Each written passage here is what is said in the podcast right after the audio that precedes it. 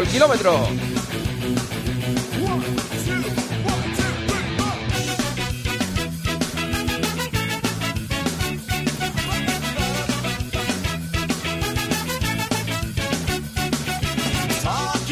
Pues lo dicho, sigue Joseba y está Chema Martínez. Que tenemos que empezar este kilómetro 42, Joseba, con, con un recuerdo para, para Emma Roca, ¿verdad? Sí, sí, una atleta extraordinaria, una mujer eh, interesantísima que, que Chemita ha fallecido a los 47 años debido a un cáncer. ¿eh? ¿Qué cosas te, te, te da la vida? ¿Qué golpes tan tremendos, verdad? Pues fíjate, al final nos, nos quejamos muchas veces de lo que está pasando durante todo el año, pero esta vez eh, la desgracia se ha cerrado con, con Emma Roca, un cáncer, un desgraciado cáncer, y fíjate, una mujer que ha sido referencia en el mundo del trail running, que, bueno, no solo como deportista, ha sido una pionera ¿no? en, las grandes carreras, corriendo en el maratón de sables, el UTMB, y también una mujer que se preocupaba mucho por, por investigar sobre los límites del cuerpo humano, de la salud.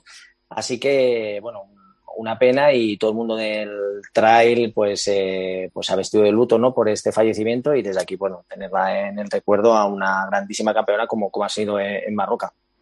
Tenemos una cita interesantísima el próximo fin de semana, los campeonatos de España que al final eh, amplían un día, iban a ser sábado y domingo, son en Getafe y van a ser viernes, sábado y domingo y con muchas miras puestas, con todas las miras puestas en, en los Juegos Olímpicos de Tokio, ¿no? Sí, lógicamente es la, el último ensayo, ¿no? Eh, es un conditio sine qua non. Todos los atletas que quieran ir y brillar en los Juegos Olímpicos tienen que pasar por el Campeonato de España y donde ya todo el mundo pues, pues tiene que mostrar ese estado de forma. Así que tendremos en, Getafe en estos tres días, estas tres citas obligadas y, y veremos también eh, que tenemos ganas de ver a Orlando Ortega, que, que, ha estado lesionado durante tanto tiempo, que era una de las grandes opciones que teníamos para los Juegos de Medalla y va a competir por primera vez. Así que veremos qué nos deparan estos Campeonatos de España. Como digo, es la cita previa a esos Juegos donde tienen que brillar y juegos que no sé si habéis visto que, que parecen que empiezan a hablar de, espectadores y que parece que va a haber más o menos en torno a 10.000 espectadores y que afortunadamente pues pueden no de alguna forma llenar los estadios, pero sí que aseguran que puede haber público siempre y cuando lo permita pues que no haya ningún tipo de, recaída o de nueva oleada de, de contagios. Algo de ruido habrá en, en, en el estadio. Por cierto, en Getafe con calor ya otra vez que, que llega otra vez el, el, calor, se supone que para quedarse después de esta tregua que hemos tenido de siete días con temperaturas suaves, ¿eh? Sí, a partir del viernes ya da 32, 33 grados y de ahí para arriba, así que sí, van a tener un fin de semana un tanto acalorado. Me imagino que los horarios serán un poco tardíos, no será tan a plena luz del sol, pero, pero vamos, alguna competición seguro que le toca. Mm. Eh, récord mundial de lanzamiento de peso. Bueno, el animalito, el cruiser este, bueno, 28 tacos y ha lanzado el, el, peso, no sé si habéis visto las imágenes, que casi se queda sin zona de, sí, casi de lanzamiento. Se sale, sí, es verdad. O sea, qué animal, qué animal. O sea, es, es brutal. O sea, Juanma, ¿sabes lo que pesa la, la bolita esa? ¿Sabes lo que pesa? 7 kilos 200... Kilos, casi, casi, pues, sí.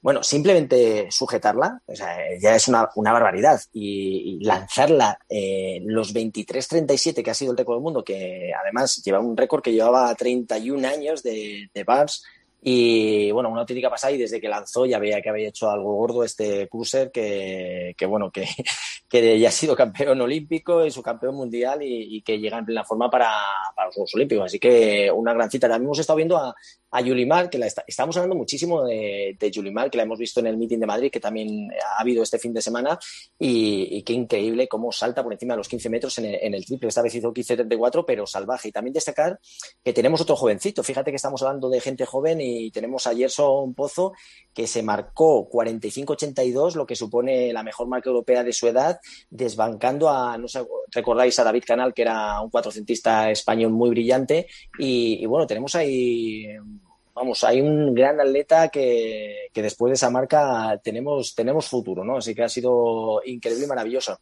Y bueno, no sé si habéis visto también que ha sido un fin de semana, Juanma, que ha dado para, sí, para muchísimas sí, cosas. Sí. El, el vídeo viral, el de, el de triatleta, que se, para que veáis que hasta que no llegues cruza la línea el, de meta. El que estaba celebrando la victoria y le Sí. superaron en la línea de meta. Pero bueno, pero, pero es que, es que esto, te digo una cosa, esta tontería sucede muchísimo, muchísimo.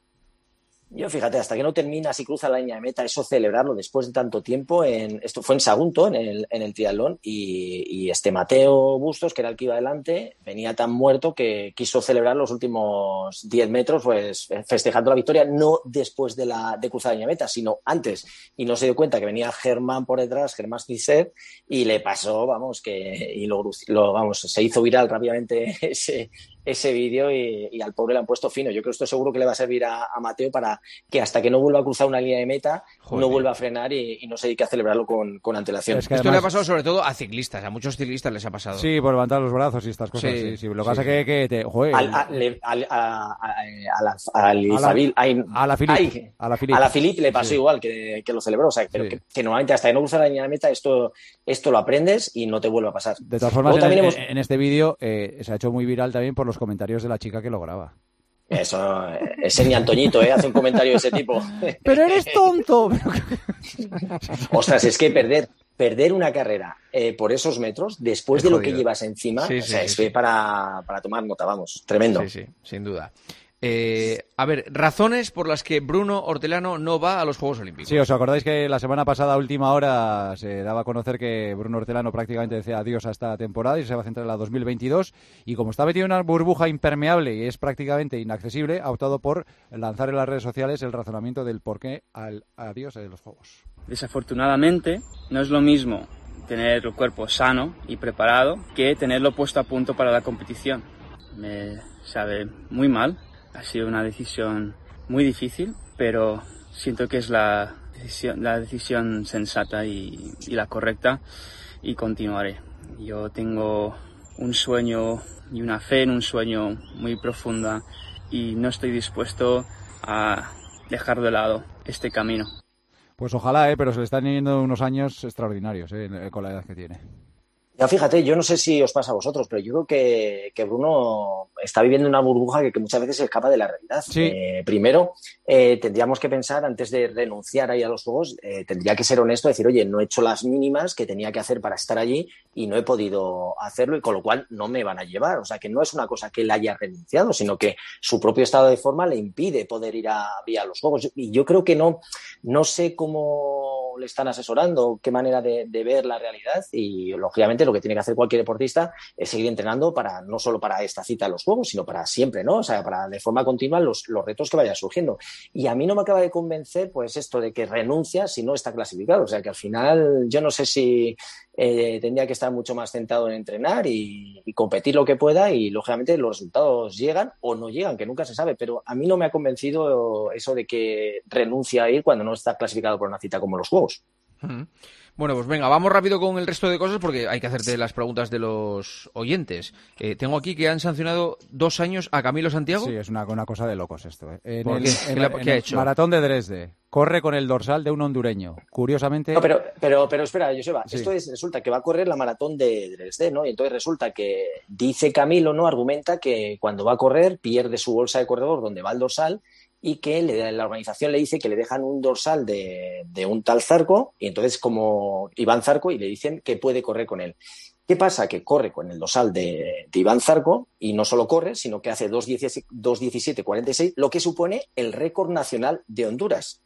Esto no trasciende hasta los 3-4 días y, lógicamente, cuando aparece un récord de alguien y se dan cuenta que el que no ha corrido no ha sido Iván Zarco, sino que el que ha corrido ha sido Camilo Santiago.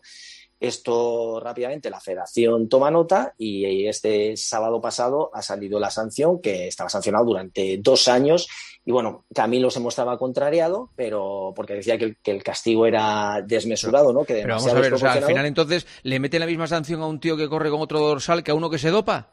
Eso, eso es lo mismo que ha argumentado Camilo, es decir, que, es la misma, pero al fin y al cabo estás corriendo con suplantando una identidad, Juanma. Sí, hombre, pero, pero, no sé. Sí, sí, sí o sea, que, que, son, dos maneras de, dos sanciones diferentes que tiene que hacer un comité el que sancione, ¿no? Pero en este caso, eh, yo lógicamente las sanciones por dopaje para mí serían mucho más, eh, yo las, serían más, más largas en el tiempo, ¿no? Pero lógicamente aquí estás usurpando una eh, identidad de alguien y lógicamente este Iván, Iván, Zarco se había beneficiado porque habían dicho que era récord de, de, Honduras, ¿no? O sea que tampoco, y si hubiera pasado cualquier cosa, a nivel de seguros, o imagínate que ocurre una desgracia, o sea, que hubiera sido un problemón. Y lógicamente todas las organizaciones lo que están ahora es velar por la seguridad, la propia seguridad del deportista y por todo lo que puede ocurrir cuando existe una negligencia como esta, ¿no? Así que, bueno, en este caso ha esgrimido lo mismo que has dicho tú, que es una sanción un poquito exagerada porque es, podría ser similar a la, de, a la del dopaje, ¿no? Y hemos visto que también hablando del dopaje, no sé si habéis visto también la, americana Hooligan, que es una eh, doble pulmasquista americana de 1500 y 5000 y que también eh, ha dado positivo por una androlona, ¿no? Y, ella ha dicho que, que, había comido un burrito en mal estado y bueno, el, TAS ha propuesto una sanción de, cuatro años. Ella, que hace tres años había dicho que había cambiado de dieta y que había olvidado lo que era la comida basura, pues aquí la excusa que argumenta es que había tomado un burrito en, una, en un camión de estos que, que, lo dan, ¿no? sé que para que veas, irán cuatro años lo que pedía, la pedían. A partir de la próxima semana vamos a ir conociendo a gente que puede ser revelación en los Juegos Olímpicos de, Tokio porque hay unos nombres extraordinariamente interesantes. Pero para terminar hoy vamos a ir con las preguntas. Eh, vamos con la, la primera, domingo, tirada de 20 kilómetros a 4.45, por la tarde a las 8, con las patas tiesas, me meto en la piscina a 10 grados. ¿Sigue siendo efectivo para la recuperación aún pasando 8 horas? ¿Qué temperatura mínima es efectiva para la recuperación? Joder, 10 grados es muy poco. Yo, eh, Está fresquita, ¿eh? Sí, sí. 10, grados, vamos. Hace frío, está fría. Para mí es lo que más me gusta. ¿eh? 10 grados y 10 minutos sería la temperatura y el tiempo para mí ideal para recuperar las, las piernas después del entrenamiento.